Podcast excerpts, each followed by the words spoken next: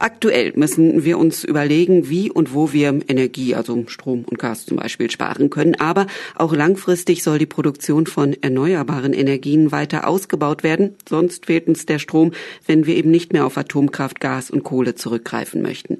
Aber dieser Ausbau von erneuerbaren Energien, der könnte ja auch eine Chance bieten. Denn um ausreichend Flächen beispielsweise mit Solarpanelen zu bedecken, müssen diese erst einmal gebaut werden. Beim Politikfrühstück des ADU der Arbeitgeberverband der Unternehmen ist das in Hameln. Da war gestern Hameln-Pyrmons Landrat Dirk Adomat zu Gast. Und er bekam die Frage gestellt, ob der Landkreis sich nicht dafür stark machen könnte, Unternehmen, die Bauteile für den Ausbau erneuerbarer Energien, also für solche Anlagen herstellen, zu gewinnen. Vor zwei Jahren hätte ich Ihnen gesagt, es wäre im höchsten Maße wünschenswert, eine Solarfabrik überhaupt erstmal Solarzellen in Europa zu produzieren.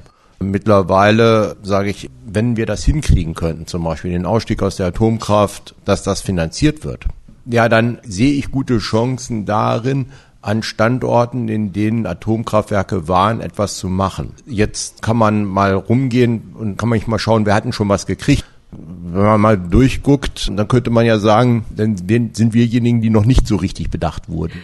Aber Adomat machte auch klar, der Landkreis kann da keine Forderungen aufstellen und Unternehmen quasi zwingen, in den Landkreis Hameln-Pyrmont zu kommen. Dennoch sieht er auch Argumente, die für eine Ansiedlung in der Region sprechen. In aller Bescheidenheit muss man eben sehen, das ist nicht eine Entscheidung eines Landkreises, wo man sich ansiedelt, sondern es sind unternehmerische Entscheidungen. Und bei so einer Solarzellenfabrik da sagt Ihnen jeder Experte, ja, dann baut mal so ein Wasserkraftwerk erstmal direkt daneben, also weil unheimlich viel Energie verbraucht wird und die muss auch irgendwo herkommen. Also letztlich muss man sehen, welche Infrastruktur man dann hat. Andererseits ist es so, wie das Positive, unser ISFH arbeitet gerade am gleichen Thema. Und wenn zwei an einem Strang ziehen, sehe ich eine Chance, dass wir sowas vielleicht sogar nach Niedersachsen kriegen. So hat Landrat Dirk Adumat gesagt beim Politikfrühstück des ADU, wo es aber auch zum Beispiel um Fragen ging wie Ausweisung von Baugebieten und akuten Energieproblemen. Das gesamte Gespräch zwischen den Unternehmern und dem Landrat, das können Sie bei uns im Programm nächste Woche hören.